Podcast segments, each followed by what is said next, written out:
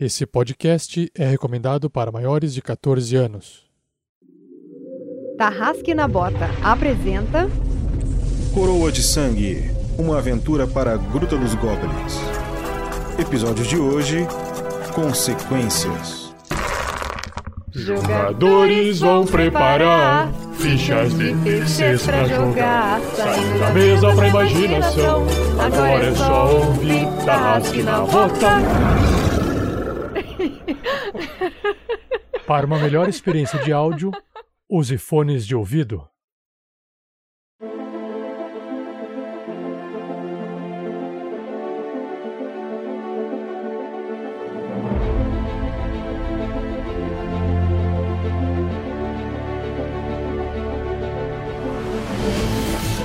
Beleza, galera? Aqui é o Bruno. Eu tô jogando com o Monge Kandor e. Fala galera, beleza? Aqui é o Gustavo Zatoni e eu vou jogar com Cydrak. E a gente acabou de passar pelo deserto. Isso é graças a Discover Channel com o programa do Bear Grylls. Valeu! Oi, gente, aqui é a Shelly jogando com a Loreta, a menestrel trovadora, e o Ministério da Saúde não me recomenda. E aí, people, aqui quem tá falando é a Lucy, a jogadora da Maga Vana. Sim, Vana. Desse passado. E aqui, talvez pela última vez, é o Mestre Stan, o carrasco dessa campanha. E lembrem-se, meus caros, a experiência nunca falha. O que falham são as nossas opiniões, esperando da experiência o que ela não pode oferecer.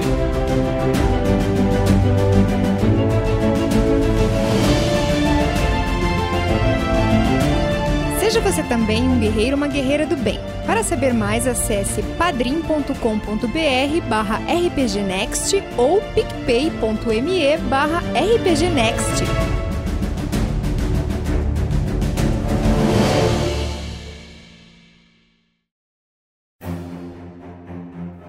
Anteriormente em Coroa de Sangue. E na última aventura, nossos aventureiros finalmente conseguiram atravessar a fronteira de volta para o reino Aldialforda, o reino dos humanos. Conseguiram alcançar a cidade de Jemish, ah, ao, ao menos o lado de fora dela. Lá foram é, pedidos pelos oficiais ali das tribos bárbaras para que fossem investigar os escombros da antiga cidade de Jemish, que agora está queimada e completamente dizimada. Porque eles podiam encontrar algum humano lá e os oficiais das tribos bárbaras iam querer ser vistos, não é mesmo? Alcançando a cidade de Jemish, eles foram até a igreja conforme foi requisitado pelos líderes bárbaros. Adentraram a igreja e se depararam com um incrivelmente difícil quebra-cabeça e enigma, o qual eles não conseguiram decifrar. Pois bem, agora estão todos prestes a sair de viagem, a deixar esses oficiais bárbaros e começar a caminhar em direção a Torbus, lutando pela própria vida, lutando pela cura do veneno que esses bárbaros os fizeram tomar. E agora, vamos ao possível último episódio.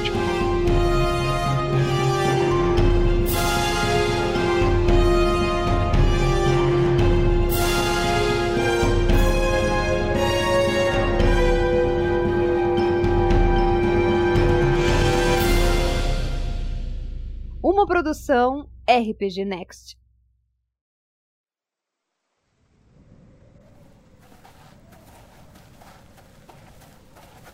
E agora, meus caros, vocês estão terminando de contornar os escombros de- do que um dia foi aquele vilarejo ou cidade, chamem como quiserem, chamado Jemish, onde tudo isso começou e vocês acabaram se conhecendo. E o grupo acabou se formando. Nesse momento, vocês estão acompanhados apenas por Rajesh.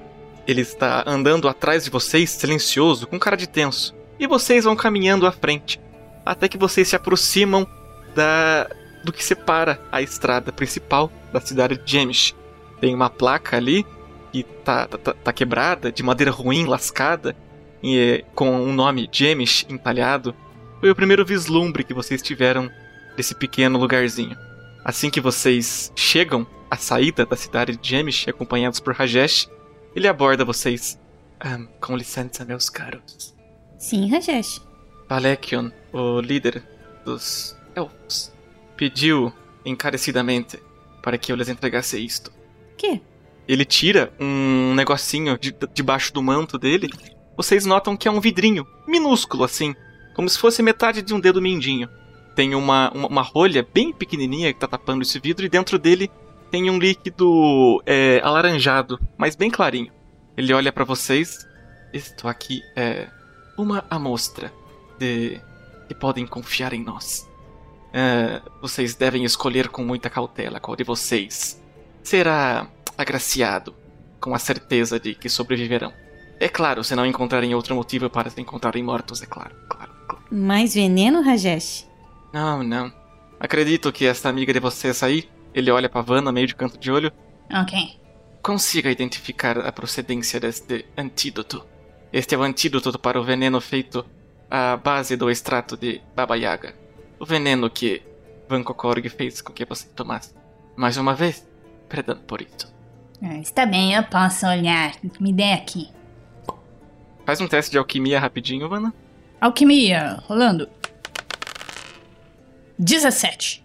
17. E Ivana, puxando da sua memória, puxando do seu paladar ali, você sabe que possivelmente existem os ingredientes feitos para contrapor venenos muito fortes, como os feitos com o extrato de Baba Yaga. Você sabe que ele provavelmente está falando a verdade. Aquilo ali claramente é um antídoto e parece ser um antídoto que é contra o veneno do qual vocês estão sob efeito, do qual vocês já tomaram, que é letal e causa morte depois de alguns dias. Enquanto a Vanna tá ali analisando o vidrinho, Hum. Rajesh continua. "Ahn, mas algumas coisinhas. Imagino que de caminhada, se forem pela estrada principal, que passa por Bourbon, vocês levariam nove dias para chegar até a capital. Imagino que o veneno terá concluído seu efeito ao final do décimo dia. Talvez os mais resistentes de vocês aguentem até o décimo terceiro dia, em que o veneno tome conta de seus corpos. E uma última coisa. Muito, mas muito cuidado. Vocês estão todos sendo procurados neste reino. Eu não consigo imaginar o que vocês tenham feito para enraivecer tanto assim a nobreza. Digo, a elite humana. Não sei se mais posso chamar de, de nobreza. Ele entrega um papel para vocês. Entrega, ele estende um papel na sua direção, Loreta. Hum. Você pega o papel, abre e você vê que são esboços de todos vocês, escrito procurado, é grande recompensa pela cabeça dessas pessoas. E tá um esboço bem porco, assim, do Sidrak, do Kandor, o seu mesmo, Loreta. Menos o da Vanna. O esboço da Vanna toma mais a metade do papel.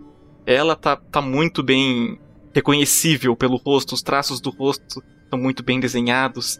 O, a caricatura da Vanna ali, o, o retrato falado dela, tá bem. bem feito. Ei, é, esse, essa pessoa que desenhou aí desenha bem, vocês não acham? Aí o Sidork ele pega a dele toda porca. Nossa, que quadro magnífico! Igualzinho eu. Aí ele coloca do lado dele. Mas também te desenharam de touca. É, Cedric, usaram a maior parte do carvão pra pintar o seu capuz. Então, ficou perfeito. Vou guardar comigo. é, pode guardar de recordação. É, seu Rajesh, antes da gente ir, será que você pode emprestar uma última vez aquela luneta pra gente? É rapidinho. Ele tira a luneta debaixo do manto. Ele. hum, Moça, moça, agora estão vendendo luneta de 8 quilômetros, moça. Só olho muito estranho pra Vanna, assim. Ele, ele tá olhando pra vocês, tenso, com a luneta em mãos. E ele fala: Ao final dessa experiência, todos nós podemos estar mortos. Bem-sucedidos ou mortos. Torçamos pelo melhor. Bom, mais uma vez, até mais ver, meus caros. Ei, não, não, moço, moço, vem aqui, moço, espera aí. Diga. É, é, esse, esse frasco aqui que você deu, isso aqui dá pra todo mundo, é? Não, esta é a dose para apenas uma pessoa. Você, por acaso, tem mais aí com você? Não. Você, por acaso, sabe onde tem mais? Sim, quando vocês concluírem sua missão, chegarem à biblioteca de Alforda, invadirem a biblioteca real, encontrarem um livro que conta sobre raças antigas ou antigos ritos, lá conseguirão encontrar uma espécie de entrada. Nessa espécie de entrada, vocês devem seguir por este subsolo que será revelado a vocês. Ao final desse subsolo, vocês devem. Ah, não sabemos o que exatamente os espera lá. Algum tipo de abertura, algum tipo de tranca, algum tipo de fechadura, não sabemos ao certo.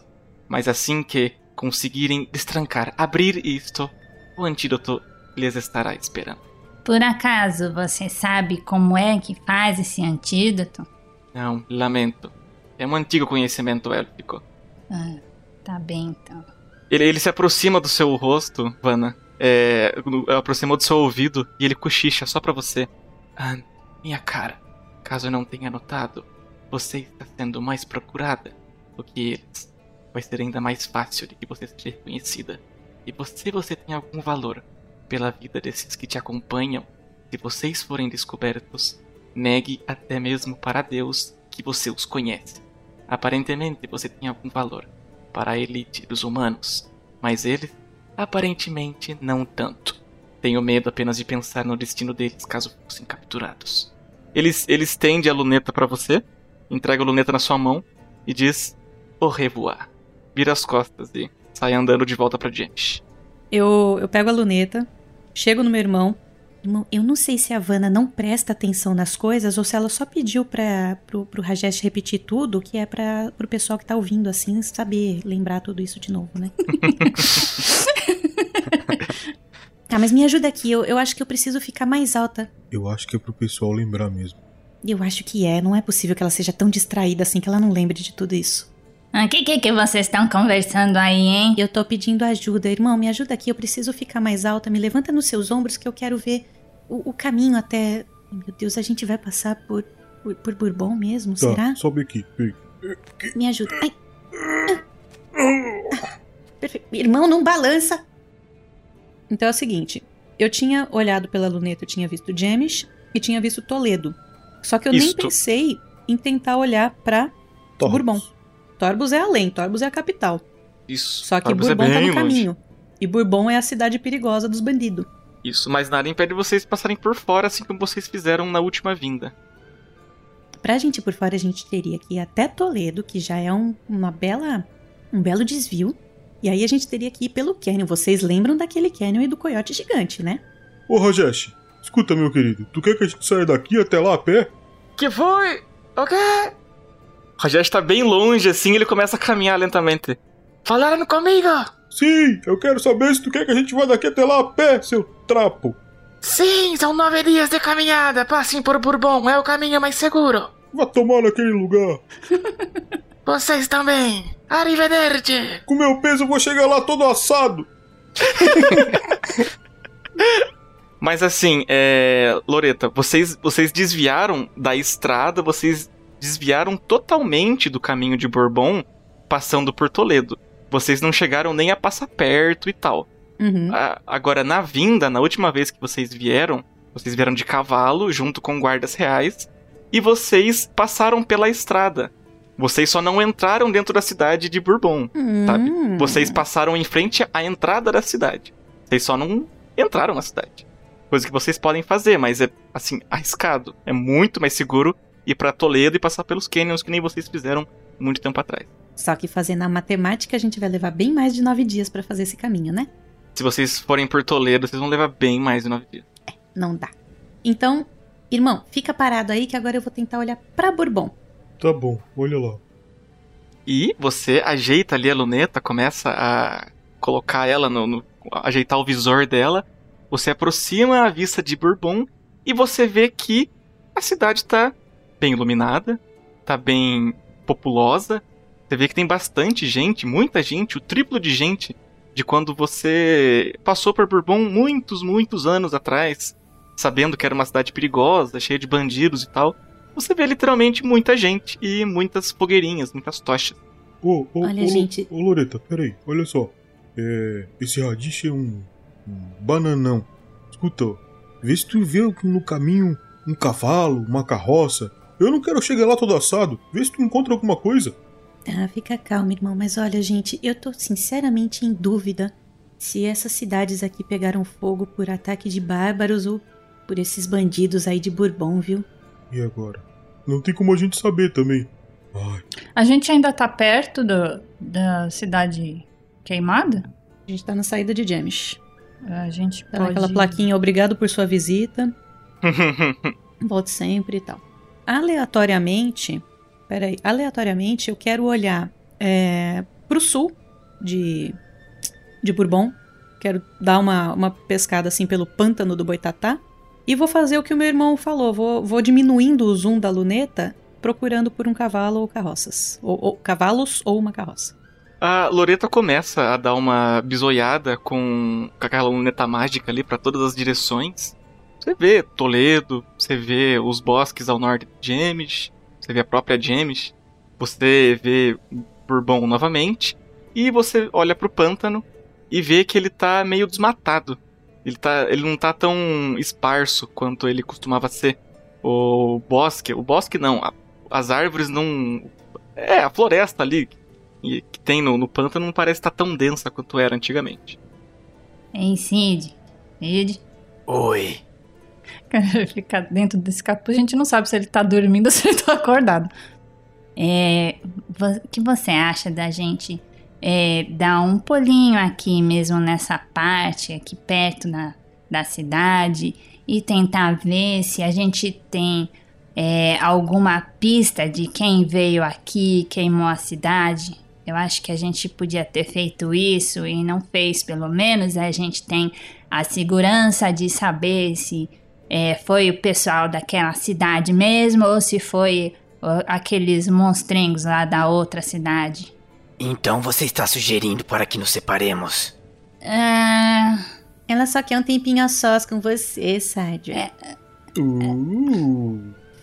ah, não foi isso que eu quis dizer. Mas eu acho que a gente podia olhar ali. Bom, vocês têm 15 minutos. Lembrem-se que a gente tá envenenado e vai morrer. Irmão, vamos seguindo aqui pela estrada porque agora tempo significa nossa vida. Tá, mas você não viu nenhum cavalo? Eu tô procurando, vamos andando. E eu ainda tô nos ombros assim do. do cano. Achou uma mula. Eu, eu bato com os calcanhares assim na- nas laterais do cano. Vamos, irmão, vamos! Eu não sou um cavalo. Não, você é É, meu ei, irmão. ei, Loreta, Oi, Cedric. você quer emprestado isso? Aí ele pega o chicote dele. Eu acho que não vai precisar, né, irmão? Não sei se a gente achar um cavalo. Ok, então vamos. Vamos. Aí ele dá uma chicotadinha na bunda do Candor e guarda disfar- disfarçadamente. Ei, ô, tem volta, hein? Vamos, vamos moço, vamos. Aí o Sidewalk vai com a Vanna. Mestre, nós, nós- a gente quer procurar rastro aí. Rastro na onde? Na- nesse último pedacinho aí, nessa última parte da cidade que a gente passou, é para ver se a gente acha alguma pista de, de que tipo de, de vândalo passou ali. Se foi é, humano só, se teve orcs também. Vocês começam a, a, a ver ali, a, a dar uma, uma vasculhada e tal. Vocês encontram poucas pegadas, é, pegadas pequenas. Vocês, assim, tá, tá tudo muito complicado de se rastrear, porque vocês deduzem pela dificuldade, pela ausência de rastros e de resquícios, pistas, o que quer que seja, de que aconteceu isso faz um certo tempo, faz um bom tempo e que não é algo muito recente. Mesmo porque tá tudo cinza e tal, é tudo só escombro. Não parece que as coisas, os, os incêndios que houveram ali foram recentes. Vocês não veem pegadas nem nada do tipo, já, já choveu e tal. É, moça, acho que tá meio difícil de achar alguma coisa aqui. Vamos, vamos embora então. Não adianta ficar perdendo tempo. Agora você pensa isso, né? Por quê? O que, que você quer dizer com isso? Nada. Vamos. Se você não concordou naquela hora, você devia ter falado aquela hora. Não precisava esperar até agora para falar isso. Ah, Aí eles se distanciam em direção ao, ao grupo com a Vanna discutindo, enchendo ele, a orelha dele. Bunda mole. ah, blá blá blá. É mal criado. O nosso Sempre batalhão mal criado. É viu? uma instituição. sou eu que sou possuído É pelo um capiroto. batalhão que tem tradição. É uma instituição. É uma instituição. Nosso batalhão. É uma instituição. É um batalhão que. E vocês finalmente saem da cidade de Emish ao som da alegre cantoria de Kandor e do doce violino de Loreta. E também, claro, a discussão ferrenha entre Vanna e Cydrak. E vocês caminham pelo aquele interior daquele reino bem florestado, muitas planícies, mas também acidentado em algumas partes. Vocês vão passando por aquele interior, por aquela toda aquela natureza, aquela relva, e seus dias de viagem começam. Vocês estão tensos, apreensivos, com aquela sensação de morte praticamente eminente. Vocês, é, durante a viagem, estão evitando tocar no assunto do antídoto. Sempre que alguém lembra dele ou que ele é colocado em conversa, vocês ficam silenciosos porque a tensão de ter que escolher alguém entre vocês para sobreviver é enclausurante. E os dias de viagem continuam. Vocês vão comendo suas rações de viagem, seus suprimentos. Candor, é claro, passa fome. O ânimo de Loreta, por mais que a situação esteja tensa, não deixa por se abalar. Vanna está cada vez mais tensa, mais quieta, mais silenciosa e mais um, brava ou frustrada com Cydrak. E Cydra, é claro, aquele emo sociopata de sempre, quase que apreciando a sensação de morte iminente, quase que finalmente eu vou morrer. É, a Havana, nesse, enquanto eles estão viajando, a Havana vai dar uma paradinha, ela vai pegar a machadinha que ela tem e ela vai cortar o cabelo dela, vai deixar bem curtinho.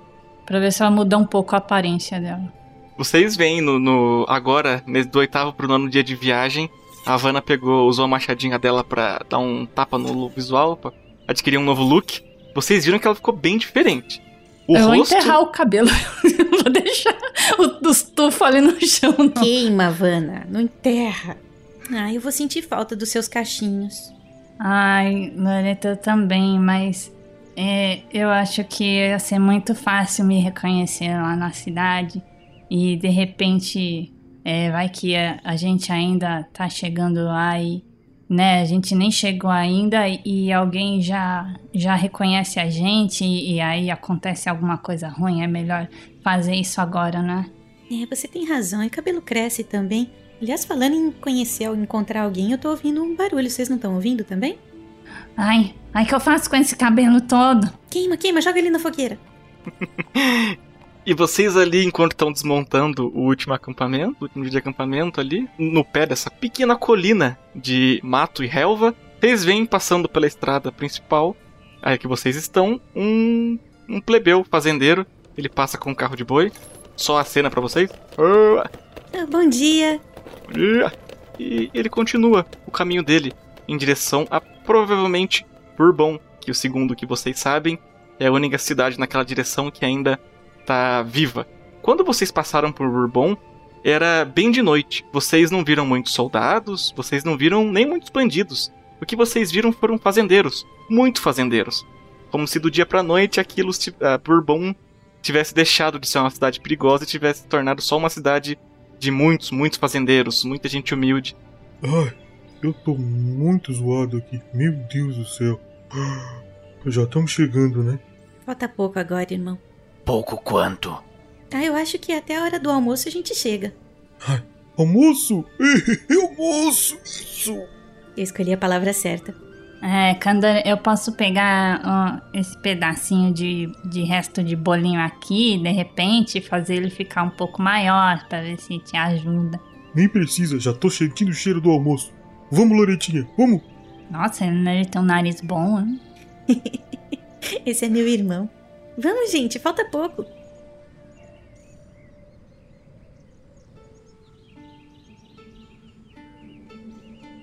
Vocês fizeram acampamento no pé de uma colininha. Quando vocês sobem ela, vocês veem no horizonte a grande cidade, a capital Torpus. Vocês finalmente enxergam ela no horizonte. Vocês imaginam que esteja apenas algumas horinhas de caminhada e vocês começam finalmente a andar. Vocês voltam a caminhar pela estrada principal, começam a se aproximar de Torbos e veem que a cidade não mudou tanto. Não tá tendo uma justa de nobres do lado de, dos muros de fora da cidade, que nem da última vez quando vocês chegaram. Mas vocês veem muitos fazendeiros, muito gado, muita gente humilde ali do lado de fora da cidade, a cidade não parece ter mudado muito, exceto pelo silêncio. A cidade parece estar mais quieta. A balbúrdia, aquela algazarra tinha de gente bêbada, de mendigo jogado por aí, de gente gritando, vendendo quinquilharia, vocês não conseguem ouvir mais, nem se aproximando da cidade. E agora vocês estão chegando muito perto dos colossais muros da cidade de Torbos e estão passando nesse exato momento pelo portão. Tem alguns fazendeiros que estão ali do lado de fora com umas vendinhas, mas eles estão quietos. E alguns outros fazendeiros que estão saindo de dentro da cidade com carros de bois ou carroças e indo para fora da cidade. Essas vendinhas vendem algum tipo de é, manto? Comida? Não, eu digo manto, alguma coisa para se cobrir? Tem a gente a- saiu com alguns mantos da dos bárbaros que eu, ten, que eu tentei pegar da melhor forma pra pra disfarçar a gente. Tá. Isso já e rolou. A Loreta tem manto suficiente pra gente se cobrir e se vestir tipo muçulmano? ah, tipo um hijab, que hijab não é. É, uma parada pra tu botar na cabeça, cobrir assim o corpo pra ficar mais cobertinho. Ah, sim, o tanto de manto que a Loreta pegou aquele dia foi bastante, bastante. Ô Loretinha, Oi, irmão. estamos chegando na cidade. Eu tô preocupado com aquele cartaz que o Radish, Rajesh lá mostrou pra gente. Tô pensando, vamos usar esses mantos que tu pegou aí pra, pra gente tentar uh, cobrir um pouco o corpo, né? Eu sei que eu vou usar muitos, mas vamos tentar. É Assim, irmão, a gente já tá mais vestido diferente. Eu peguei aquele vestido preto da, da Vanna que não combina nada comigo. Eu só gosto de roupas coloridas. A Vanna tá com o vestido azul. A gente já tá mais, assim, diferente. O Cydrock, como você pode ver, já não está mais usando o preto. Ele está usando este maravilhoso modelito bege areia dos desertos. Aí olha pra ele, ele tá, ele tá brincando com o chapéu de guaxinim dele. Não, isso aí. É, então, né, eu ia perguntar pro mestre se no cartaz a foto do, do Cider que tá ele com capuz mesmo, assim, se, ou se tá desenhada a cara dele mesmo, porque eu não sei se alguém chegou a ver a cara dele mesmo. Tá desenhado o rosto do Cydric, só que quando ele tinha 19 anos. O último ano em que ele participou, em que ele foi membro da igreja. Não tinha nem barba na cara. Quando eu pego o folheto, eu fiquei pensando numa coisa. Eu tive nove dias de viagem e sete assaduras pra chegar a essa conclusão. Cydrak, esse cara aqui parece tu mais novo, não parece? Olha aqui. É, parece. Muito parecido. Então, quem fez isso aqui te conhece há muito tempo. Correto, provavelmente deve ser alguém da igreja. Exatamente, então essas são as pessoas que estão perseguindo a gente. Uhum. Caralho, 18 episódios! CSI. CSI, Kung Fu, Pança. É, Yeah! Aí sorte que dá aquele plot twist. Eu sabia o tempo todo, vocês não perguntaram. Loreta, dá aqui esses mantinhos aqui que eu vou botar em cima de mim aqui. Vou ficar parecendo uma bola de tecido. Tá bom. Enquanto o Kandor tá se vestindo, se ajeitando com os mantos, Loreta pensa um pouquinho, olha pra torre assim. Tem, tem uma das torres logo na, na saída da muralha. Gente, é, vocês acham que a gente deveria tentar falar com aquele. Ai, qual era o nome dele mesmo? É, acho que era o, o- Ulisses. Lembra, Cydrak? O mestre das comunicações de Torbos? Por nome, não lembro. O cara da torre que mandava num, num bobão. Que, que fez a gente Ah. subir na torre e deu uns bilhetes pra gente. Lembro, lembro sim. O que, que você acha? Ele é um mestre das comunicações de Torbos. Ele deve saber alguma coisa, eu só não sei se ele vai receber a gente amigavelmente. É, a gente pode tentar. Ah, espera aí. O que foi, irmão? Kandor vai pro, pro- olha ver se encontra algum guarda. Irmão, não mexa com guardas. Agora que você começou a olhar em volta, Kandor, você percebeu uma certa escassez de guardas. Aí você começa a olhar em volta, você notou que você não. Você não nota nenhum guarda do exército, que são diretos do Ministério da Guerra. Você também não consegue encontrar nenhum soldado da própria Guarda Real, que eram muito abundantes dentro, dentro da cidade capital quando vocês estiveram aí da última vez. As únicas pessoas com armaduras e armas que você consegue identificar dentro dessa cidade são agora é, pessoas assim que estão com um capuz, uma armadura pesada de cor cinza. Elas estão usando, a maioria delas, uma capa vermelha. Estão todas armadas, sem exceção. E eles não têm mais o símbolo do exército, nem da família real. Tudo que tem entalhado na armadura deles agora é no peito tem um símbolo de uma estrela que na verdade é um sol. Você sabe que é o símbolo da religião de Halo. Tá entalhado no peito deles. Só que não é só o símbolo, aquele sol da, da religião de Halo que tá entalhado. Em cima desse sol também tem uma espécie de estrela invertida por cima com um olhinho no meio. Um símbolo que a Vanna conhece muito bem. Moça, isso aqui tá muito estranho, moça. Esse pessoal aí, ele- eles tomaram conta da, da cidade, eles. eh, Será que eles destronaram o rei e agora estão governando aqui, esse povo da igreja?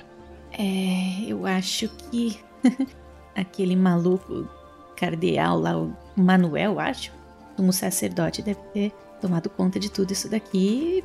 Parece que ele botou ordem, não tá tão ruim, não. Olha, não, Loreta, veja só aquele símbolo que tem na armadura deles.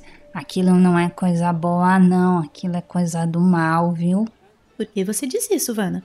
Ah, porque ah, eh, lembra aquela história que eu contei pra vocês da, da, do que eu fiz com aquelas moças? Uhum. Então, é, acontece que esse símbolo ele tava no meio da, daqueles rituais que eu fiz, sabe? E é, é uma coisa muito maligna pra chamar coisa ruim, energias ruins. Então, esse esse moço aí que que tá governando aqui agora, ele ele não tem boas intenções, não. Eu acho que ele fez a coisa de uma maneira é, muito ruim para as pessoas daqui.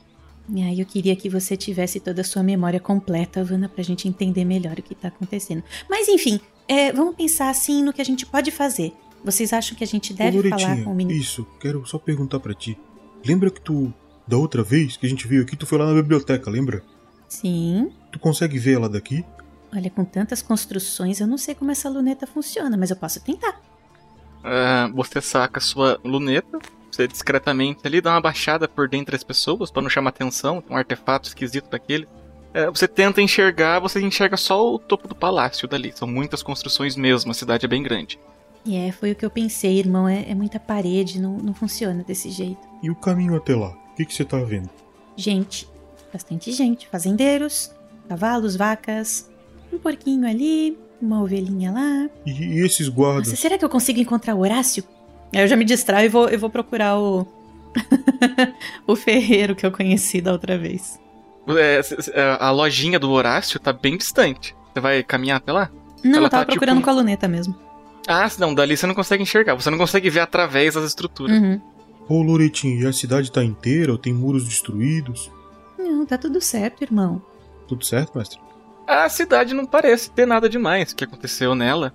Esse, é, assim, só que não tem mais balbúrdia, não tem mais gente gritando. A cidade agora não tem nem mais mercenários andando é, pra lá e pra cá. Tem só fazendeiro vendendo saca disso e saca daquilo, andando vender grãos, e esses guardas. Não parece ter mais nada. Existia um, um jardim real que a gente não podia acessar, né? Isso. Tá, beleza. Ele era fechado por muros, ou não? Ou era só guardas? Esse jardim, ele, ele é fechado, ele é cercado por uns muros baixinhos, de tipo dois metros e pouco, sabe? O, o, o, o palácio é cercado por esse muro baixinho e o jardim fica entre o palácio e o muro. Tá. E, e tá, continua bem guardado como era antes ou tá mais light o negócio? Ele tá bem longe, bem longe. A, a- a Loreta vê é, bem distante, assim, um pedaço do muro. E, tipo, ela consegue enxergar que o intervalo entre um soldado e outro é a mesma coisa de antes. É muito bem guardado. E o único acesso pra chegar na biblioteca é por esse lugar. Por dentro do palácio, né? Até onde vocês sabem. Ok. A única, a única espécie de quase balbúrdia que vocês notam por aí vem lá do centro da cidade, bem de longe. A, a Loreta consegue ver que tem uma aglomeração de gente extra lá para aquele lado, pro centro da cidade. Mas, de novo, lá é distante. É onde fica a lojinha do Horácio, é quase que 40 minutos andando pelas vielas da cidade. Irmãzinha, Oi. eu vou te falar uma coisa. Eu fiquei, fiquei muito tempo naquele templo e acho que eu perdi a prática. Tu que. Tu que se dá bem com as pessoas, o que, que tu acha que a gente deveria fazer? Então, como eu estava tentando perguntar a opinião de vocês, a gente poderia falar com o, o, o cara das comunicações, o mestre das comunicações aqui de Torbus. Que ele, eu não sei se vocês se lembram, porque já faz tanto tempo, ele pegou o, o Sidrock e eu para passar uns bilhetes pra gente tentar descobrir algumas coisas. Eu acho que ele estaria mais alinhado com a gente do que o resto da cidade. Tá. Talvez ele tenha Espera. alguma coisa pra falar pra gente. Loreta, eu tive uma ideia. Fala, Vanna. E se a gente mudasse um pouco mais a nossa aparência? Eu posso tentar ajudar nesse aspecto. Mas pra quê? Nesse momento. Ah, pra gente poder falar com algumas pessoas e de repente a gente conseguir entrar na, na biblioteca. Sim, sim, a biblioteca tá lá longe, mais de uma hora de caminhada. E a gente vai direto pra lá, é isso que eu quero saber. A gente vai conversar com alguém aqui fora. Eu poderia conversar com o Horácio também, ou então com, com esse Ulisses, ou então a gente já vai direto lá pra dentro do palácio pra biblioteca. Vocês precisam decidir o que a gente vai fazer, porque a gente já tá quase morrendo, a gente tá assim com veneno nos nossos corpos e, e- e eu eu tô sentindo já uma falta de ar, assim, eu não tô mais aguentando. A gente precisa encontrar esse Moça, quanto mais você falar, mais rápido vai, vai fazer efeito esse veneno. Fala devagar, calma. Ah, sim, ah, sim. Um, um detalhezinho importante. Vocês, conforme os dias de viagem foram passando, vocês estão sentindo menos vigor, vocês estão sentindo um pouquinho mais fracos. Vocês não estão falando nada pra deixar o resto do grupo tenso, mas vocês começam a sentir afetados. Vocês começam a sentir crises de suor e eh, arritmia e falta de ar, mas tentam disfarçar pra não afetar o resto do grupo. Tá. E na, me- na mecânica de jogo isso interfere? Não tira meus pontos de vida que eu acabei de colocar. Eu tive uma outra ideia agora. E se a gente dividir o que tem nesse frasco aqui pra nós quatro, pelo menos a gente ganha um pouquinho mais de tempo. E no seu expertise de alquimia isso funciona, Vanna? Vana, no seu expertise de alquimia, você sabe que isso não funciona. É a mesma coisa que tomar água. Vana, eu não tenho muita expertise de alquimia. Mas eu tenho expertise de RPG. E quando o mestre diz que é pra um tomar, é pra um tomar. Ai, tá bom. Ó, vamos ficar aqui então e vamos deixar a Loretinha tentar encontrar aquele moço. Ei, não, pera, Kanda. E, e se a gente. Eu acho que de repente é melhor a gente fazer assim. A gente vai de dois fazer as coisas, entende? É, foi exatamente o que o Candor falou, você não percebeu? A gente falou de se dividir. Sério, que vem comigo então que a gente já falou com o Ulisses. Não, a gente já espera, volta. moça, Tchau. eu tô falando. Tchau. Vamos. Enquanto a Caftei Wanda o tá no metrô. na mão e fui. Mas será possível? Olha bem sério pra Vanna. Agora tu, senhorita, eu vou te deixar bem escondidinha. Porque o teu retrato tá bem certinho aqui na folha, ó. Tá, moço, mas olha só, eu já, eu já, eu já cortei o meu cabelo e agora eu tô querendo mudar a nossa aparência. Mas eu, não, eu gosto de ser gordo, para com isso. Você vai continuar sendo pesado, moço. Eu só vou mudar o seu visual pros outros. Mas não precisa, aqui onde a gente tá tá legal. O que, que você quer fazer com a aparência nova? Pra gente poder ir indo pra lá. Mas a gente não quer Entende? ir pra lá. Você quer ir pra onde? Quer A dar de cara? não quer? Você vai chegar ali na frente e eles, não, eles vão te proibir de entrar lá no castelo. Ou você acha que, que porque sua aparência mudou, você vai poder entrar no castelo? Ué, se eu, apare... se eu parecer uma, uma moça mais bonita, mais alta, mais elegante e rica, eles podem deixar eu entrar, ué. Quer tentar? o cagaço! Só uma perguntinha assim, você vai tentar se parecer mais rica como? Não, ela não vai tentar nada ainda. Perguntei se ela quer tentar. Eu vou perguntar mais uma vez, Vaninha. Você quer tentar? Ó, Se eu for sozinha, eu não vou, não. Então senta aí, fica quietinho e vamos esperar a Loreta. Mas, moço, se a gente for de quatro já deu. pessoas aí, vão. Acabou. Mas Já tá decidido. Senta aí, quieta. Ah, por que vocês estão me tratando como criança? não, eu dei a oportunidade de você ir lá fazer. Você não quer, então espera. Deixa ela fazer do jeito dela. Ai, eu já tô começando a ouvir voz de novo aqui. Ai, eu, eu tô, tô perdendo a paciência já. Eu, eu, eu, não, eu não quero ficar parada aqui, moço. A gente tem que fazer alguma coisa. Ficar aqui esperando também não é bom. Moço, se você não quer ficar parada, corre até aquela árvore e volta aqui. Vana, você tá se sentindo muito tensa. Você, é, de vez em quando, passam alguns oficiais daquela armadura bem escura, com aquele símbolo, é, aquele olho, aquela, aquele símbolo parece que encara você, parece que olha dentro da sua alma. E você não consegue não olhar pro chão, você não consegue não baixar a cabeça. Você fica tenso olhando pro chão quando passa algum oficial perto de você. E Kandor, ela tá começando a ficar exaltada, ela tá começando a perder o controle ali. Tá começando a ficar agitada. Moço, vamos pra outro lugar, moço. Por favor, não vamos ficar aqui não. Tá, olha só. É, a Loreta vai voltar até onde a gente tá. Se a gente sair daqui, ela não vai encontrar a gente. Tem algum lugar. A menos que vocês vão pra torre de comunicação. Não, mas eu não quero ir pra Eles torre não de sabem onde é a comunicação. torre de comunicação. É, e outra coisa, a Havana é a mais, é a mais visada de todos nós.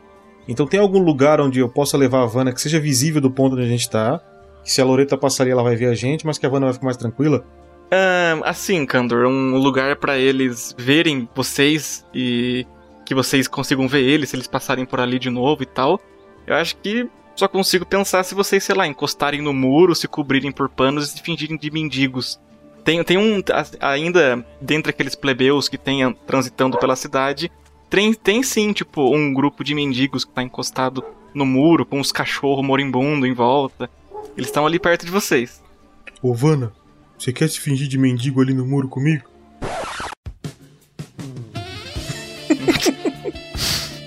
Achei um date bonito. Quer ir ali se finge de mendigo comigo? Né? Vou colocar na minha bio do Tinder. Né? Viu, Sidra, que demorou? ah, moça, não sei. Pode, pode ser, vai. É, contanto que a gente faça alguma coisa, não fique aqui que nem um, um, um coqueiro, tá bom, vai, vamos. A gente fica mocosadinho ali, esperando os dois. Beleza, o Kandor, e- o Kandor e a Vanna se aproximam ali do, do, do grupo de mendigos, dos cachorros moribundos, do- daqueles, aquele povo ali que tá, os pedintes da cidade, que estão ali encostados no muro. Que é sempre, quanto mais pobre, mais, mais rente ao muro ficam as pessoas. E vocês pegam uns trapos ali, se cobrem e ficam, ainda sem pedir esmolas, ficam só ali deitados mesmo.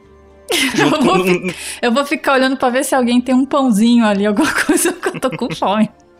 Tem, um- tem uns mendigos que ficam olhando, olhando torto pra vocês, assim, e nos primeiros minutos eles resmungam entre si, e depois de vários minutos um deles oferece um quarto de pão pra você.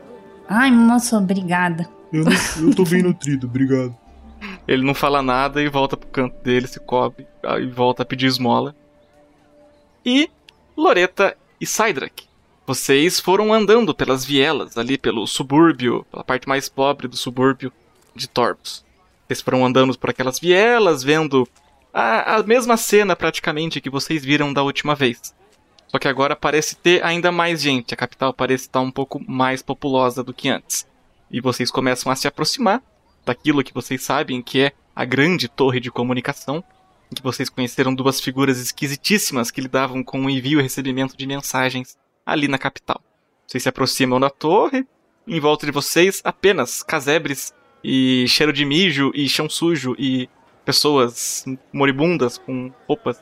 É pessoas humildes assim, sabe? Mas tem também mendigos, pedintes, pessoas necessitadas. Vocês se aproximam da porta dessa torre e estão agora em frente a ela, aquela porta maciça com aquele batedor de ferro em argola. Quer fazer as honras, Cedric? Muito. Aí ele abre a porta, ele tenta abrir. Ele não vai bater, ele tenta abrir direto. Você tenta abrir a porta direto e vê que ela tá trancada. É. Parece que não deu certo. É, civilizadamente, Cedric. Aí ele bate, todo desanimado, no, na argola. Você pega a argola, faz aquelas batidas pesadas. Demora quase um minuto. Vocês começam a ouvir um pouco de som lá de dentro da torre. Vocês veem a porta se abrindo lentamente. E a, a- a pessoa que abriu a porta, ela não tá olhando pra vocês porque ela tá virando um copo, ela tá terminando de beber alguma coisa. Aí depois que ela termina de dar esse gole, a cabeça dela volta à posição normal. Ela faz contato visual com vocês. Vocês, vocês identificam que é Ulisses, o chefe das comunicações ali da cidade. Só que ele ainda tá com líquido na boca e o olho dele arregalou tanto que ele não se controlou e puf, saiu pelo nariz, ele cuspiu um pouco do que ele tava tomando. Entrem, entrem. Entrem. É bom te ver também, Ulisses. Olá. Cadê seu porteiro? Você não. Agora você que tá abrindo a porta? O Roberval tá, tá lá em cima. Ele tá cuidando de umas. De, de- de- de umas aves machucadas. Ai meu Deus, deixa eu fechar essa porta, pera. Ele tranca a porta ali, vocês ouvem um barulho de metal. Ele, ele, ele, parece que ele acabou de ter um ataque cardíaco. Ele tá pálido, branco, ele jogou o copo longe, nem, nem limpou o líquido que caiu na própria roupa. Ele só chegou perto do, do, do banquinho mais próximo, apontou outros banquinhos para vocês e tá, ele tá tentando se acalmar, tá tentando ficar menos ofegante. Respira, Ulisses, tá tudo bem. A gente tá vivo, por enquanto. Como é que vocês estão? O que aconteceu com vocês? Bom, é uma história muito longa e mesmo assim falando rápido do jeito que eu falei ia levar muito tempo. Mas assim, em resumo, a gente foi fazer o, o que o rei mandou, né? A gente foi lá buscar as tribos bárbaras, nós fomos sequestrados Sim. pelas tribos bárbaras e ficamos meses presos pelos bárbaros. Mas eu acho que você que tem muita coisa para contar pra gente, né, Ulisses? Vamos, desembucha. O que que tá acontecendo aqui? O que que tá acontecendo nas outras cidades? Por que que James foi queimada? Por que que Toledo foi queimado? O que que tá acontecendo, Ulisses? Um, como é que eu posso explicar? Resumidamente, por favor. Digamos que é... Bom, o ministro da guerra ficou extremamente. É, acho que ele sempre foi extremamente desgostoso com o tipo de regime no qual ele vivia. Ele nunca gostou do rei, isso não era segredo para ninguém, mas. Bom, ele começou a desacatar o rei com um pouco mais de frequência. Eles começaram a ter muito atrito. E. Ele conseguiu fazer acontecer uma revolução com o grande sumo sacerdote. O rei, de repente, desapareceu.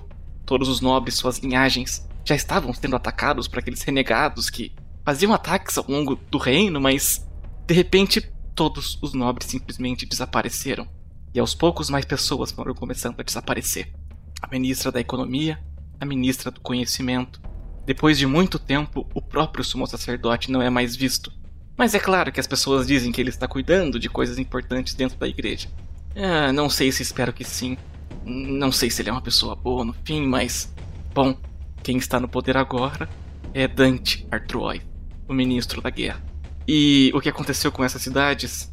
Vejam bem, uh, digamos que vocês começaram a ser procurados depois que foram enviados para essa missão. Aparentemente, aquela amiga de vocês com pele escura e cabelos encaracolados, aquela que usa óculos, ela deve ter alguma espécie de importância para o ministro da guerra, porque ele literalmente caçou vocês por todo o reino e começou a procurar, questionar, é ouvir mesmo dizer, até mesmo torturar pessoas que têm relação com vocês. Ele começou a fazer o trajeto é, o contrário, ele começou a seguir os passos de vocês. Chegaram até Toledo e acusou as pessoas de Toledo de serem rebeldes. É, queimou a cidade, prendeu todo mundo e, e ele, ele, ele, ele, ele tá para manter as pessoas entretidas, ele tá enforcando e crucificando as pessoas diariamente na praça da cidade. James foi a mesma coisa tudo em que vocês tocaram está sendo caçado e destruído. É sério, vocês estão correndo um sério risco aqui na capital. O que diabos vocês estão fazendo aqui? Faz... Causar mais desgraça do que já causaram? Morte de mais inocentes do que já causaram? A gente tá tentando salvar nossa própria vida. É, Ulisses, você continua tendo contato com o Aleph? Ou você perdeu contato com ele? Na verdade, quando todos os revolucionários acusados de Toledo foram trazidos para cá e a cidade foi queimada. Aleph foi o primeiro a ir pra forca. Ah, não. Aí eu viro pro, pro Cedric assim, eu, eu sussurro. Era o vovô Simpson. ok. Coitado. é, é pros ouvintes lembrarem, gente. Eu Saudade, coraçãozinho. Esses bons de surubim. O Cedric só olha assim, tentando entender, mas não entende nada ah, sensacional. O, o Ulisses está tenso agora, olhando para vocês. Ele. Ah, olha, eu só. Ai, se vocês forem presos, vocês vão ser torturados, vão acabar me entregando. Meu Deus, o que aconteceu comigo? Eu tô fudido. Eu costumava saber tudo o que acontecia nessa merda dessa cidade. Olha o que acontece agora. Ai, eu só me sinto muito agradecido por, por Aleph não ter me entregado para as autoridades. Ai, um, semana passada eles enforcaram uh, um carroceiro que passava muito por Toledo, um tal de Francisco. Aparentemente ele tinha o que eles chamam de poderes druídicos. É claro que é heresia e tal, mas. Coitado, eu tenho certeza que ele mal sabia das próprias habilidades. Ontem foi enforcado um cara muito habilidoso, o ferreiro lá de Toledo, um tal de Moacir. Não! A, a Loreta levanta e sai pela porta. Ela não termina de ouvir. Ela sai correndo. É. Parece que eu tenho que ir também. Depois a gente volta. Até mais. Um, ok. Apenas Cuidado, sejam discretos, por favor. E quando ele vai terminar de falar, o Cydrak fecha a porta. Ele tenta alcançar a Loreta. Cydrak alcança a Loreta e. Alcança, será? Loreta tá Você tá- voando pro centro da cidade. Uh, Cydrak, você tá tentando é, ver a Loreta ao longe, porque ela tá correndo muito, muito. Ela é esguia, ligeira, muito ágil, muito mais que você. Ela passa por dentro das pessoas, por baixo do braço de umas. Ela desvia de uns bois que estão quase que trancando a rua. E mas você ainda consegue manter contato visual nela. E depois de um tempo você vê que ela tá parada no centro da cidade. Loreta, assim que você chegou ali no centro da cidade, onde tem as principais vendinhas e tudo mais, você viu que, te- que tem uma espécie de palanque construído no centro da cidade. É, você viu que nessa espécie de palanque tem um- uma figura, um homem bem grande, vestido de preto, ele tá com um capuz preto, provavelmente um carrasco, você conhece esse tipo de descrição. Ele tá sentado, olhando pro teto, assoviando, amolando a lâmina do machado dele, e logo ao lado dele tem um corpo empalado é, em uma estaca, com os braços bem abertos, assim, jogados, e sangue seco ao longo de toda a roupa que tá puída. Depois de olhar alguns segundos, olhar bem fixamente nos olhos daquele defunto, você vê que se trata de Moacir. Tá ali morto, empalado.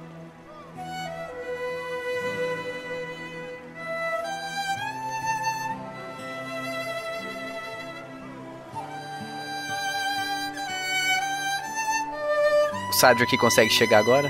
Você vai aos poucos caminhando na direção da Loreta e você alcança. Ela tá catatônica, olhando para aquela cena. É, você não precisa ver isso. Aí ele tampa os olhos dela e tenta puxar ela pra fora da multidão. Ah, na hora ela vira, já, já esconde o rosto no, no peito do Sardor e, e vai embora chorando. E Loreta vai chorando, é, assim, sem ficar aos berros nem em prantos, mas chorando bastante. Tentando ser discreta para não chamar atenção e Cydrak acompanhando ela, pegando no braço dela, levando ela de volta para onde vocês deixaram os outros dois. E vocês vão caminhando, Loreta se sentindo destruída, Cydrak se sentindo tenso, e vocês chegam ali no ponto em que vocês deixaram Vanna e Kandor, mas não conseguem ver eles.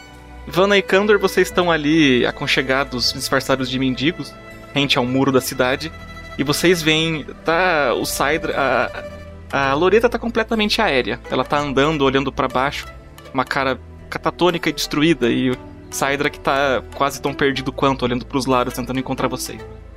Kanda, Kanda, olha, eles chegaram ali, chama eles. Vem, vem, vamos, vamos junto, Wanda, vamos lá. Ai, tá bom. E vocês estão ali agora. É, O clima tá um pouco tenso, porque vocês veem que a Loreta tá desolada, sabe, sei lá por quê. Digo, o Cydric sabe. É, galera.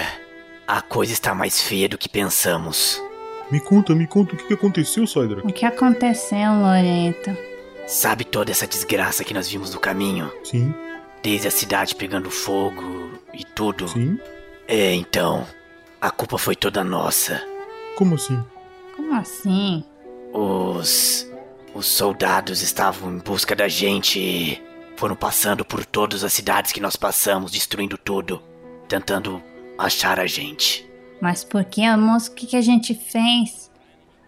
O, o, o que tá escrito no papel de procurado acusando vocês é que vocês são cons- é, conspiradores, rebeldes revolucionários, hereges e adeptos de magias ocultas e proibidas. Mas tu podia ter dito isso já, né? Achei que era só procurado com a fotinho. É, também. Procurado porque deu saudade. Não é bem assim, né? Tem umas letras miúdas ali. Aí tem um lá e tem um- uma cláusula bem embaixinho e, assassin, e assassinato de frangos. Assassino de ave. Ladrão de galinha. E avicídio. Tá, então, então eu não falei aquilo. Aí eu vou falar outra coisa. É, ah, mas, mas Kanda, é, eles estão inventando coisa, quer dizer, assim, é, pode ser que é, por, por minha causa, né, pelo que é, aconteceu comigo, que a- aquele rapaz lá do, é, do- da Vila dos Orcs disse que ele sabia, mas eu, eu não sei como é que outras pessoas podiam saber também.